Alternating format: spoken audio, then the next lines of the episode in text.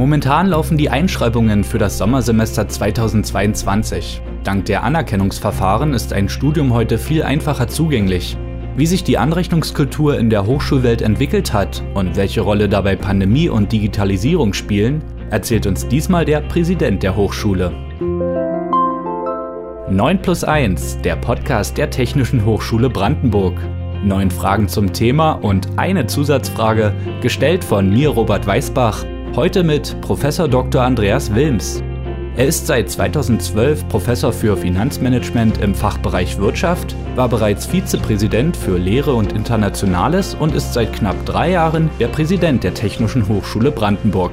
Herzlich willkommen. Frage 1. Was ist der Unterschied zwischen Anrechnung und Anerkennung? Also es geht ja in einem Studium darum, dass man bestimmte Kompetenzen entwickelt und für jedes Modul im Studium ähm, ist ein bestimmter Kompetenzerwerb als Ziel vorgesehen. Und jetzt kann es aber auch sein, dass man diese Kompetenz schon vorher erworben hat. Wenn man das jetzt an einer Hochschule getan hat, beispielsweise durch ein vorheriges Studium, ähm, durch ein Auslandssemester, äh, dann spricht man von der Anerkennung. Das heißt, dieses Modul, was man woanders bereits absolviert hat, wird einem dann hier für ein Modul an unserer Hochschule in dem Studiengang anerkannt. Wir haben aber auch viele Studentinnen und Studenten, die eine berufliche Vorerfahrung bereits haben, die also schon im Berufsleben standen oder teilweise auch im Berufsleben stehen und dort berufliche Kompetenzen oder dort Kompetenzen erworben haben. Und wenn es eben Kompetenzen aus der beruflichen Praxis, aus der beruflichen Erfahrung sind, dann spricht man von der Anrechnung. Theoretisch geht beides. Es kommt sicherlich auch in den Fällen vor, äh, wo ich mir beispielsweise aus einer, Beruf, aus einer vorherigen beruflichen Tätigkeit etwas anrechnen lasse und dann auch mal ein Auslandssemester mache und mir dann dort wiederum etwas anerkennen lasse. Das glaube ich kommt auch häufiger vor. Das dass man vielleicht schon ein Studium, ein anderes Studium hat und berufliche Tätigkeit, sodass man sich dann beides, also anrechnen, anerkennen lässt, das kommt, glaube ich, eher seltener vor. Wobei, vielleicht ist das dann so ein klassischer Fall, wo jemand mal mit einem Studium begonnen hat, ähm, wo er dann aber festgestellt hat, dieses Studium ist nichts für, für sie oder ihn, Neuorientierung, berufliche Erfahrung und dann zu sagen, ach nee, ich würde es doch nochmal gerne probieren ähm, vielleicht anderes Studienfach, andere Hochschule, dann hat man natürlich auch die Möglichkeit, nochmal eben zu schauen, was, welche, welche Module habe ich damals belegt und bestanden und entsprechen die den Modulen, die ich jetzt nachweisen muss. Naja, und dann gibt es natürlich auch da die Möglichkeit der entsprechenden Anerkennung plus dann aus der Berufstätigkeit der Anrechnung. Sicherlich ist es bei dem Thema der Anerkennung, ähm, da ist die Überprüfung vielleicht ein Tick einfacher, weil ich kann Modulkataloge vergleichen. Bei der Anrechnung, da ist es manchmal noch etwas schwieriger nachzuweisen, welche Kompetenzen man dort erworben hat, gerade wenn es jetzt nicht aus Zertifikatskursen ist, durchaus Weiterbildung, sondern wirklich aus der eigenen Tätigkeit. Da muss man dann wirklich die Studierenden, auch die Hochschule, da haben wir auch schon viel drüber nachgedacht, wie man sowas dann wirklich gestalten kann, um auch diesen entsprechenden Nachweis zu bringen, dass man dann guten Gewissens auch sagen kann, ja, diese Kompetenz ist vorhanden und wir können sie anrechnen. Frage 2. Wie gut ist die THB mit ihren Angeboten zur Anrechnung aufgestellt? Ich finde, es funktioniert wirklich gut. Ähm, wir haben uns schon vor vielen Jahren auf den Weg gemacht, uns intensiv mit diesem Thema zu beschäftigen, sicherlich auch früher als andere Hochschulen, deswegen auch deutschlandweit wenn es um das Thema Anrechnung geht, dann ähm, zumindest in den, in den Fachkreisen, dann denkt man auch an unsere Hochschule, an die Technische Hochschule Brandenburg.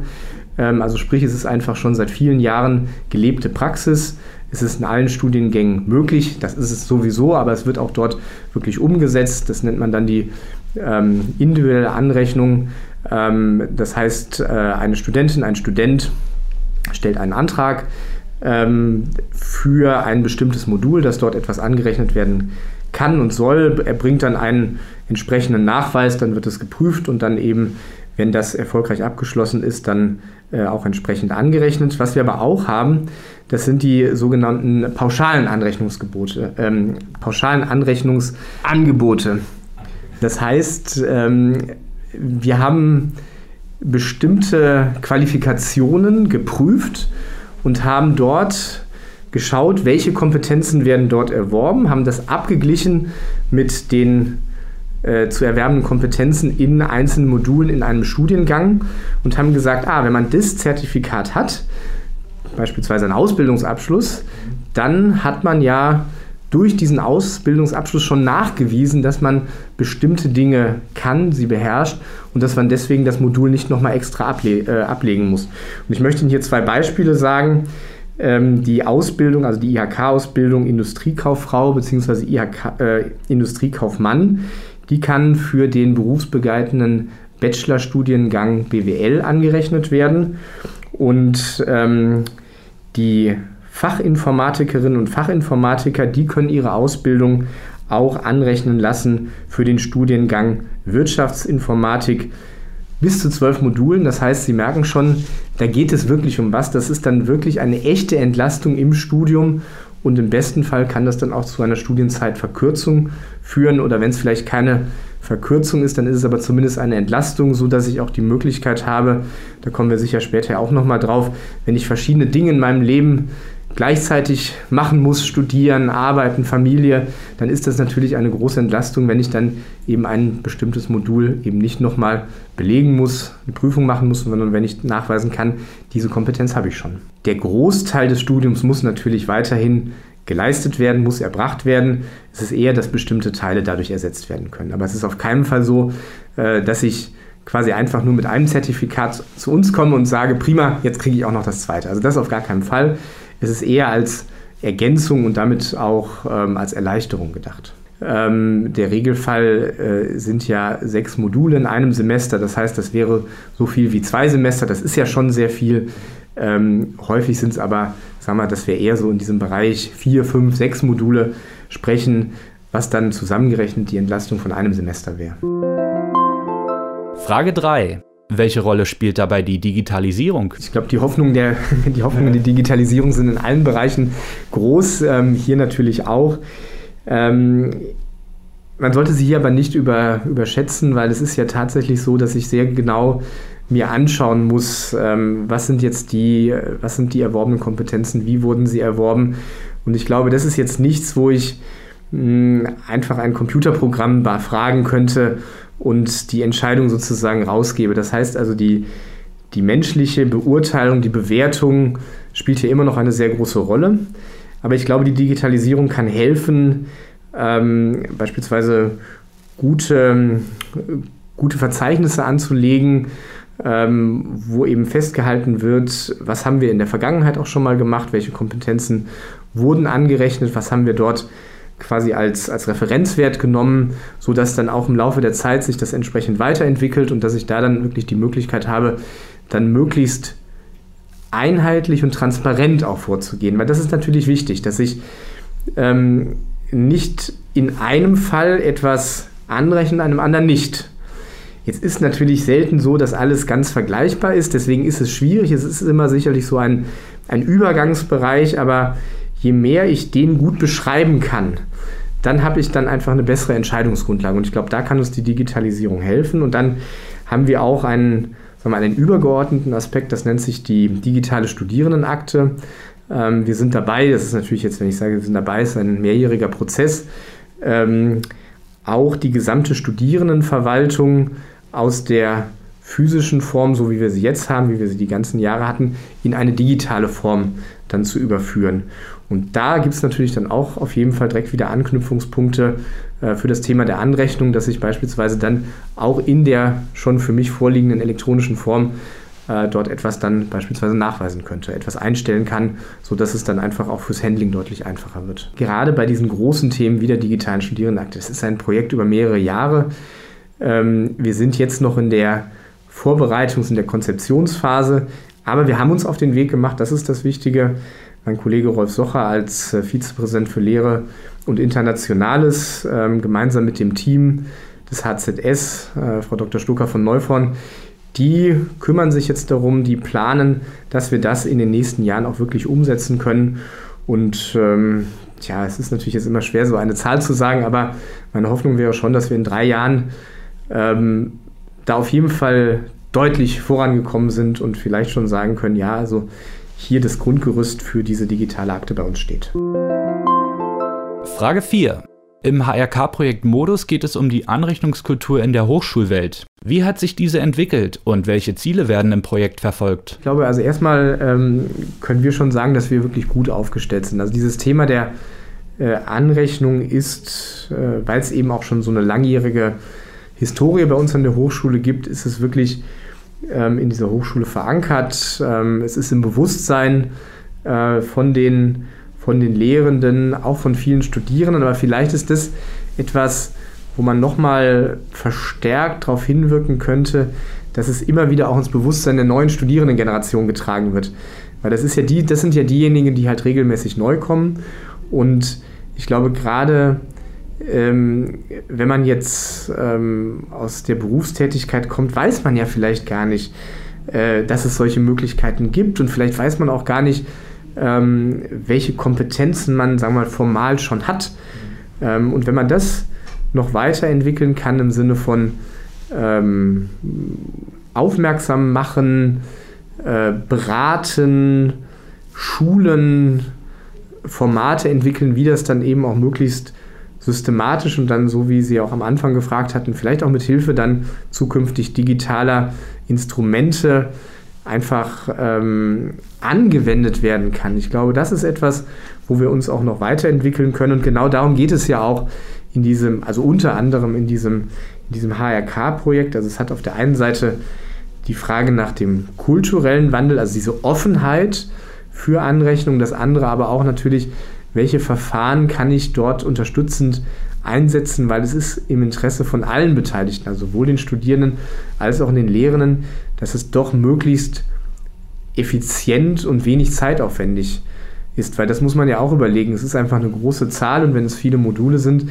dann habe ich einfach auch irgendwann eine große, äh, eine große Arbeitslast, die damit verbunden ist. Und alles, wo ich Mittel finde, das etwas zu entlasten, ich denke, das ist eine große, das wäre ein großer weiterer Schritt für unsere Hochschule. Also es ist jetzt ein, ähm, ein neues HRK-Projekt. Es gab ein, ein Vorgängerprojekt, in dem ich auch schon mitgearbeitet habe, wo es eben auch um die, um die Anrechnungsfrage ging. Und jetzt eben bei diesem neuen Projekt, ähm, da, so wie ich ja sagte, also zum einen diese Frage des, des Wandels, des kulturellen Wandels ist dort besonders wichtig, aber eben auch die Fragen Digitalisierung und auch künstliche Intelligenz wenn ich da eben, wenn es auch Möglichkeiten gäbe, die KI entsprechend zu nutzen. Das ist natürlich jetzt, da sind wir schon also im Bereich der Zukunftsvision, aber das würde natürlich dann auch zu sicherlich einer, einer Prozessverbesserung ähm, kommen, sowohl was das Ergebnis dann, oder das Ergebnis kann dadurch positiv beeinflusst werden,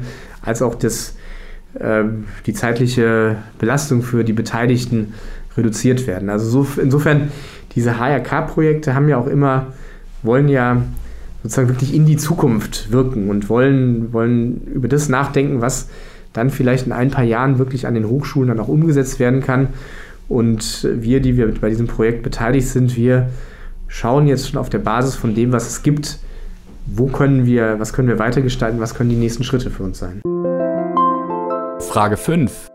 Was zeichnet die Technische Hochschule Brandenburg allgemein aus? Die Technische Hochschule Brandenburg ist eben eine technische Hochschule, wie der, wie der Name sagt, mit, einer klaren, mit einem klaren technischen Profil, das sich auch an den Fachbereichen zeigt. Wir haben drei Fachbereiche, der Fachbereich Technik, der Fachbereich Informatik und Medien und der Fachbereich Wirtschaft. Und der Fachbereich Wirtschaft hat äh, auf der einen Seite als große Studiengänge die Betriebswirtschaftslehre und auf der anderen Seite die Wirtschaftsinformatik. Und das heißt, Sie sehen auch da gibt es eben wieder eine gewisse technische Ausrichtung und auch in der Betriebswirtschaftslehre haben wir viel technische Orientierung dabei. Insofern glaube ich, können wir, können wir sagen, dieser, dieser Begriff technische Hochschule, der passt wirklich sehr gut zu uns ähm, und zeigt dann eben auch, strahlt auch aus, wofür wir stehen.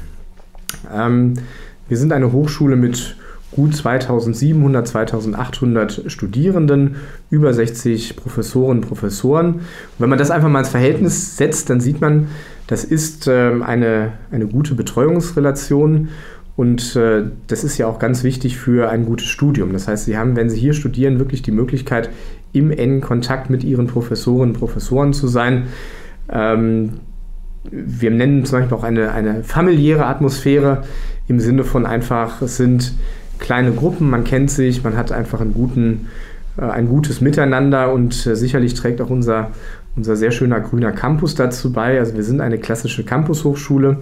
Ähm, alle, alle Gebäude oder alle, also alle Lehrforschungsgebäude sind hier auf diesem Campus, aber auch die Mensa, das Studentenwohnheim ist direkt angrenzend an den Campus. Das heißt, wenn Sie hier studieren, haben Sie wirklich die Möglichkeit, Leben und Studieren zusammen in einer, wie ich finde, sehr attraktiven Stadt, Brandenburg an der Havel. Brandenburg an der Havel liegt westlich von Berlin. Sie fahren, wenn Sie jetzt mit den öffentlichen fahren, dann fahren Sie eben mit dem Regionalexpress 1 von Berlin über Wannsee, Potsdam, Werder bis Brandenburg an der Havel. Äh, das ist eine sehr gute Verkehrsanbindung und äh, so haben wir eben auch Studierende wirklich natürlich aus unserer Stadt, aber auch aus den angrenzenden Landkreisen, aus Potsdam, aus Berlin. Und ich glaube, sind einfach hier in dieser Region Westbrandenburg einfach ein sehr attraktiver äh, Studienstandort. Ich sagte ja schon, die Stadt Brandenburg an der Havel ist attraktiv. Ähm, es gibt hier sehr viel Wasser, äh, folglich auch die Möglichkeit für alle Wasseraktivitäten, Wassersportaktivitäten ähm, natürlich gerade in der wärmeren Jahreszeit, ähm, im Sommer ist es hier wunderschön. Hier gilt schon ein bisschen dieses Motto, ähm, arbeiten, leben, lernen, studieren, wo andere Urlaub machen. Äh, insofern glaube ich, ist es hier einfach ein sehr attraktiver Standort. Aber natürlich, wir wollen jetzt nicht nur über den, sagen wir, das Äußere sprechen, sondern auch wirklich über das, was wir bieten, nämlich unser Studienprogramm. Frage 6. Welche Studienformate werden angeboten? Das klassische Studium ist ja das Vollzeit-Präsenzstudium. Ähm, das heißt, äh, man studiert eben überwiegend hier vor Ort, man studiert eben das, das Studium ist sozusagen auch die Haupttätigkeit und deswegen eben Vollzeit. Ähm, für viele, je nachdem in welcher Lebenssituation, Lebensphase man ist, ist es aber gar nicht einfach, das so zu realisieren, so umzusetzen. Ähm, und dafür ist dann das Teilzeitstudium eine Möglichkeit, dass man dann eben das Gesamtstudium über einen längeren Zeitraum natürlich dann streckt, aber dann eben in dem einzelnen Semester eine geringere Studienlast oder Studienbelastung hat. Ähm, und das Ganze ist aber, jetzt kann man sagen, das kann man sich natürlich immer auch selber stricken. Ja, das ist richtig, sowas äh, konnte man auch schon vor, vor Jahren, konnte man sich auch irgendwie Vorlesungen, Seminare raussuchen, aber es hat dadurch eben eine organisierte Form. Das Ganze ist, es ist so gestaltet, dass es auch wirklich gut in dieser Zeit dann studierbar ist, dass das Ganze auch zusammenpasst. Und deswegen haben wir da, sagen wir, das ist eben ein, ein besonderes Angebot, was wir auch dann im, Teil, im Teilzeitbereich haben. Ich kann mich dann wirklich ganz offiziell als, ähm, als äh, Teilzeitstudent einschreiben oder rückmelden und dann heißt es eben, dass ich ähm, nicht die volle Modullast äh, in einem Semester habe, sondern eben eine äh, verringerte Modullast und dass das aber eben geplant ist. Das heißt, dass ich mir dann nicht überlegen muss, ja, was mache ich denn und wie ist denn jetzt ein sinnvoller Aufbau, sondern dass jemand, der den Studiengang gut kennt, schon mal darüber nachgedacht hat, naja, wenn du jetzt sagst, du möchtest Teilzeit studieren, dann mach doch im ersten Semester von den eigentlich sechs Modulen genau diese drei oder vier Module, je nachdem, wie es dann organisiert ist. Und im zweiten dann folgende.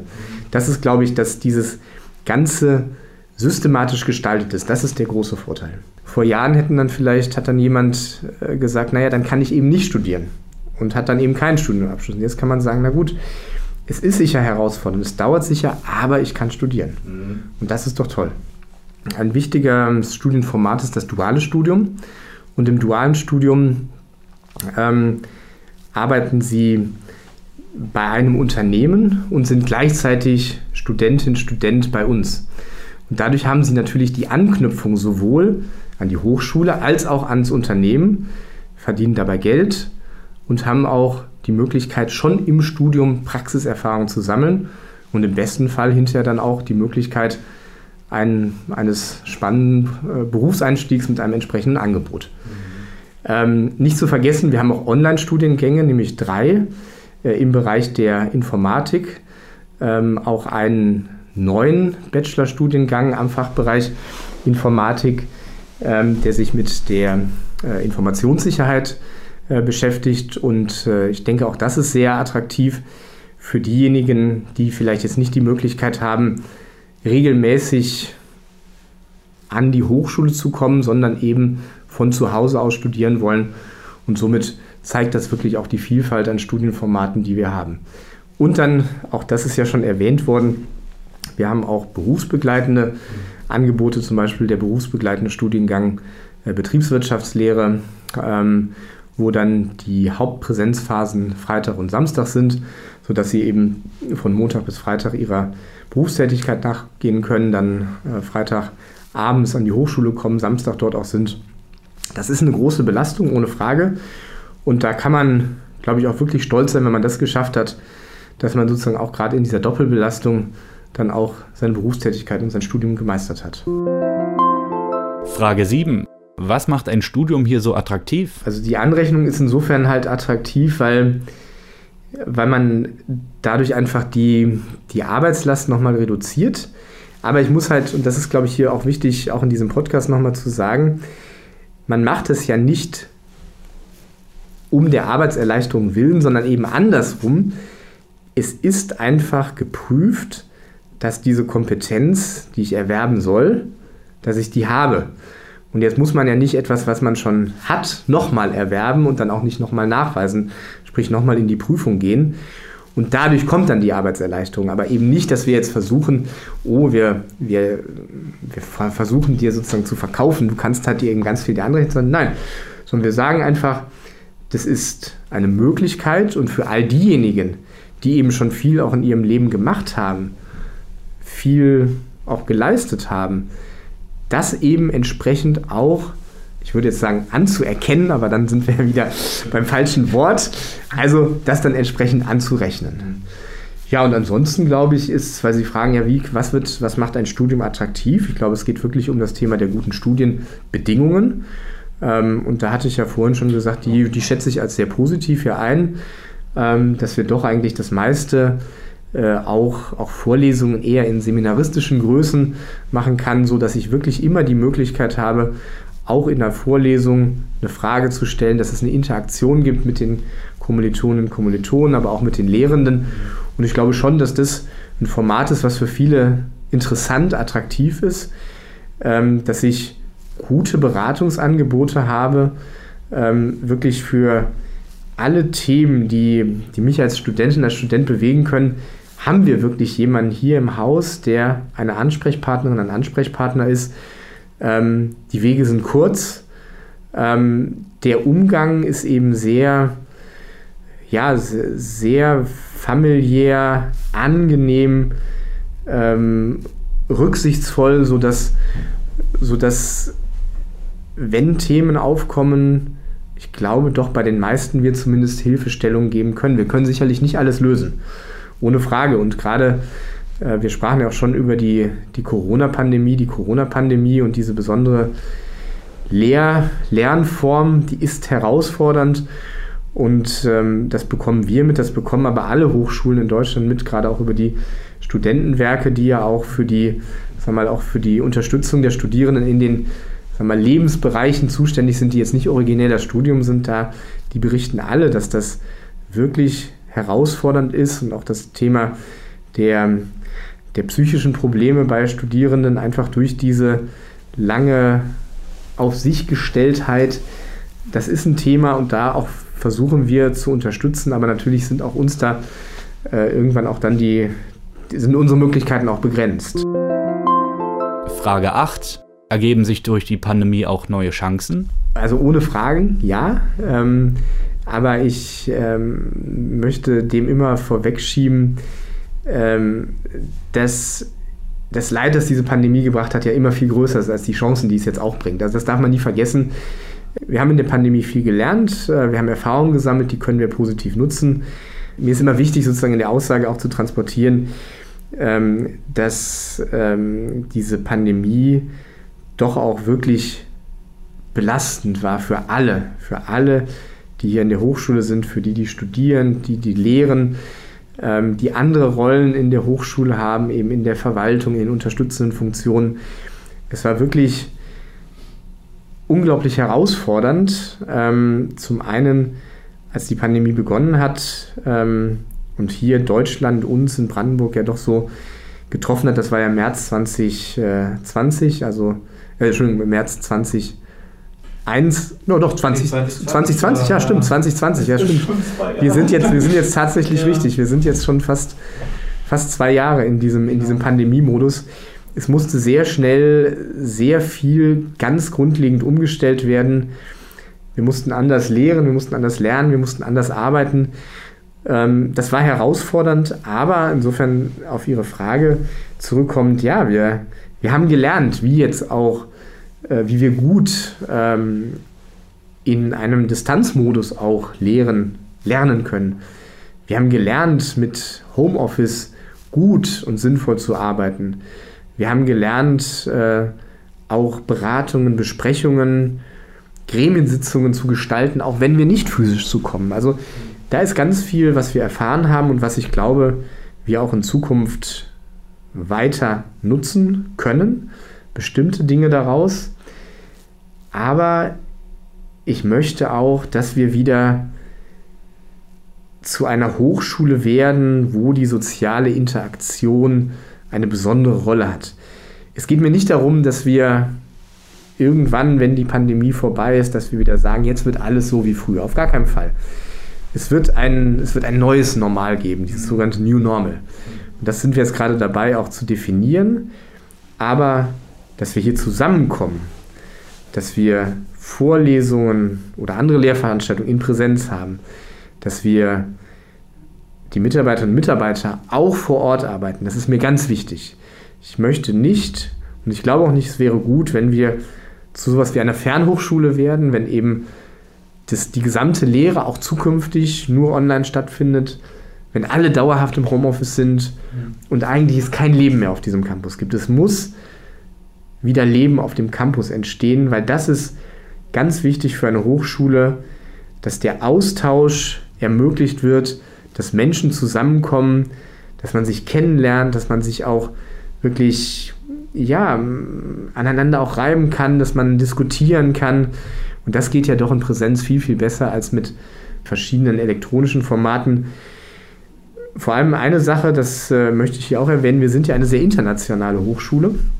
Ähm, über 20 Prozent unserer Studierenden ähm, haben einen internationalen Hintergrund, also sprich, ähm, kommen aus dem Ausland, haben dort äh, ihre, ihre Hochschulzugangsberechtigung erworben und sind dann zum Studium zu uns gekommen. Da sind wir sehr stolz drauf, dass wir eben auch international als so eine interessante, attraktive Hochschule wahrgenommen werden.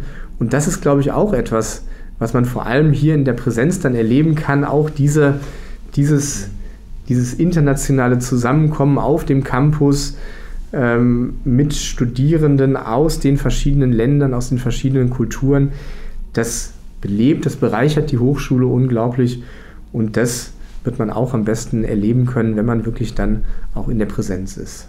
Und ich glaube, was uns auch wirklich gut gelungen ist, ist ähm, sehr schnell und sehr professionell in diese ähm, elektronische Lehre ähm, zu gehen, äh, weil wir auch durch die Online-Studiengänge auch schon Kompetenz dafür im Haus hatten, sodass wir, dass wir sehr schnell auch Dinge, die dort vorher schon gelernt wurden in der Online-Lehre, dass man sie auch übertragen konnte, ähm, so dass ich möchte schon sagen, dass uns dieser, dieser Wechsel schon einfach auch wirklich besonders gut gelungen ist.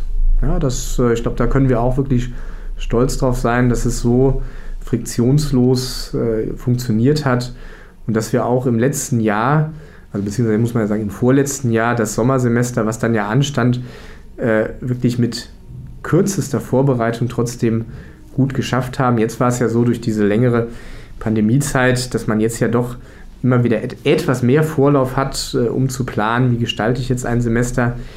Aber ich glaube, was halt auch für alle herausfordernd ist, ähm, ist, dass ja doch die Rahmenbedingungen immer etwas anders sind. Es ist ja nicht so, dass wir jetzt so die Blaupause haben, wir machen es jetzt so, sondern diese Pandemie entwickelt sich und so entwickelt sich natürlich auch die gesetzlichen Rahmenbedingungen und so müssen wir uns dann auch immer wieder anpassen und uns weiterentwickeln. Selbst die Maske, Sie hören es vielleicht, dass äh, die Sprachqualität dann etwas, etwas eingeschränkt ist, aber pandemiebedingt äh, müssen wir eben uns hier äh, auch mit einer Maske treffen. Das ist, ist es wichtig und deswegen möchte ich mich bei Ihnen allen auch vielleicht nochmal für diese etwas schlechtere Tonqualität durch die Maske entschuldigen, aber ich glaube, es ist es wert und wir geben uns ja wirklich an unserer Hochschule sehr viel Mühe, dass wir ein positiven Beitrag zur Pandemiebekämpfung leisten können. Und da muss man sagen, es gelingt uns auch gut.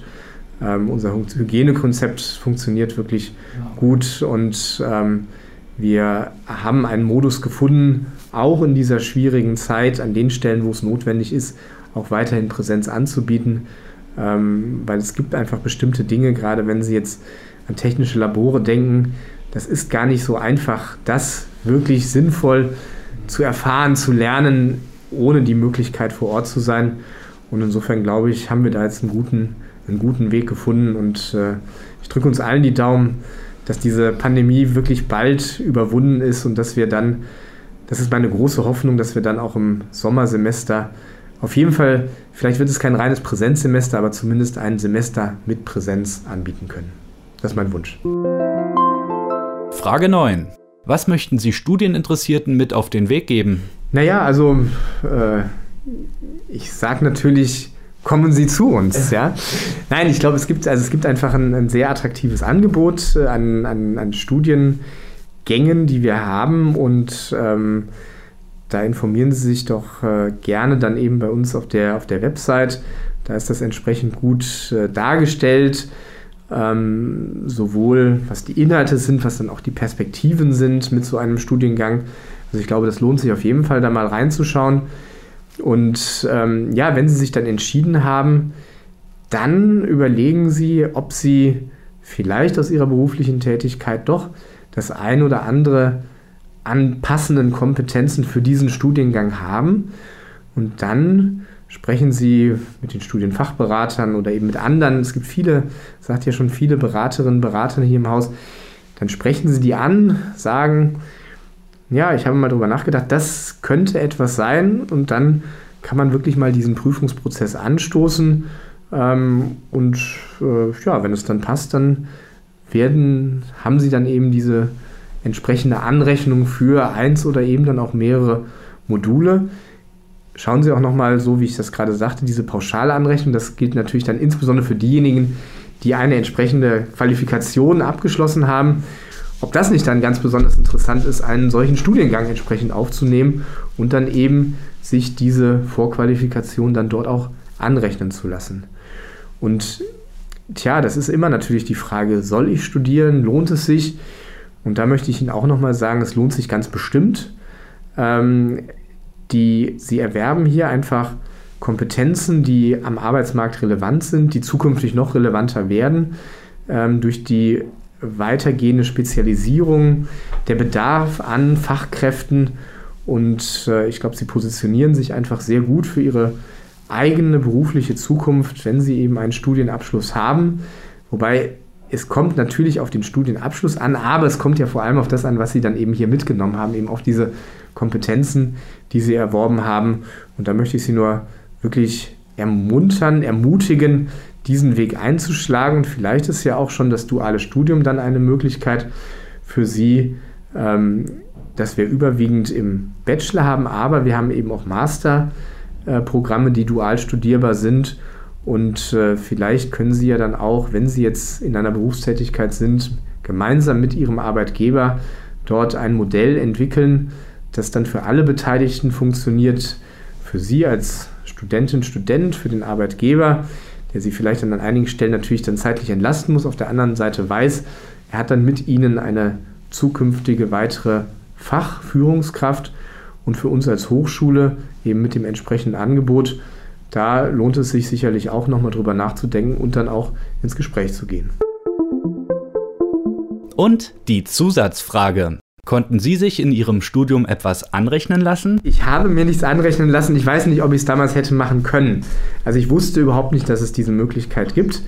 Ähm, also ich bin da jetzt nie irgendwie darauf hingewiesen worden und habe jetzt auch nicht in irgendeiner entsprechenden Lektüre dort was zu gefunden. Also deswegen meinte ich auch vorher so ein Thema. Es geht natürlich auch immer darum, dass man auch aktiv erzählen muss, dass es diese Möglichkeit überhaupt gibt. Deswegen, ich vermute mal, auch zu meiner Studienzeit, also ich habe äh, Ende der 90er Jahre äh, angefangen zu studieren, ähm, da gab es bestimmt schon formal rechtlich Möglichkeiten, aber praktisch gab es sie nicht. Also ich habe so etwas nie gemacht und mir sind jetzt auch keine Kommilitonen, Kommilitonen bekannt, die das irgendwie gemacht haben, also zumindest aus dieser Zeit. Und wenn ich jetzt so zurückdenke, dann äh, wäre das aber wahrscheinlich genau die Möglichkeit gewesen. Es ist nämlich so, ich habe ja Betriebswirtschaftslehre studiert und habe einen Abschluss in Betriebswirtschaftslehre, bin noch ähm, aus dem alten Diplomsystem kommt, eben Diplomkaufmann. Ähm, und äh, dieses Diplomstudium war ja in zwei Teile aufgeteilt. Einmal das ähm, Vordiplom, also das Grundstudium und dann eben das Hauptstudium, das dann zum Diplom geführt hat. Und ich habe auch eine Bankausbildung absolviert. Und äh, da sind ja inhaltlich große Überschneidungspunkte zwischen einer Bankausbildung und einem Betriebswirtschaftslehre-Studium. Ähm, und deswegen glaube ich schon rein von der ähm, von den Kompetenzen, die ich in beiden quasi erworben habe, beziehungsweise auch nachweisen muss, musste, hätte ich mir bestimmt etwas anrechnen lassen können. Und heute gäbe es sicherlich die Möglichkeit, hier entsprechende Anrechnungen, aber damals war es eben noch nicht so und äh, dementsprechend hatte ich die Möglichkeit nicht. Und freue mich dann natürlich sozusagen rückblickend auch, dass es das jetzt möglich ist und äh, dass wir das bei uns an der Hochschule entsprechend auch positiv aufnehmen und auch nutzen. Das war 9 plus 1, der Podcast der Technischen Hochschule Brandenburg. Vielen Dank, Andreas Wilms. Mein Name ist Robert Weißbach. Danke fürs Zuhören und immer dran denken: Repetitio ist mater studiorum. Wiederholen ist die Mutter des Studierens. Lateinisches Sprichwort.